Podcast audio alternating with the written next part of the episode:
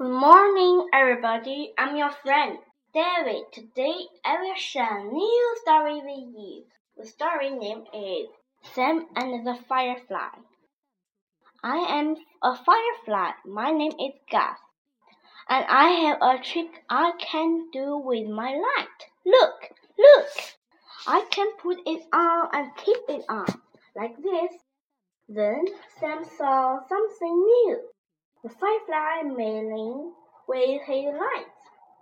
See, said Sam. What a trick! This is new. Oh, the thing we can do with a trick like this. Let me show you. Now put on your light and keep it on. Then you do what I do, he said to Gus. Then Sam went up and Gus went up. When Sam went down, down went the firefly too. Where Sam went, Gus went. But Sam stopped, and Gus stopped too. Now just to look there, said Sam. See, we did it. Why? What made work? A big wolf, said Gus the firefly. See, I like this game.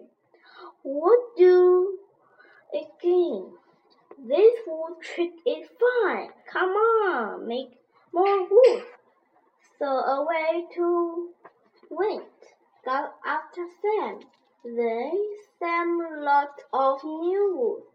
They made frost, they made wings, they made horse and uh, a mouse. Then fox, dog, cat, yes, no, kangaroo, and Sam and Gus made a lot more wood. Then Sam looked about. He was all alone. What was that? Then Sam looked down. He saw one car, and there fly down by the cars. Come back here, called Sam. What are you up to? The end. Now, what do you want to know? Guys want to do? Next time I will show you.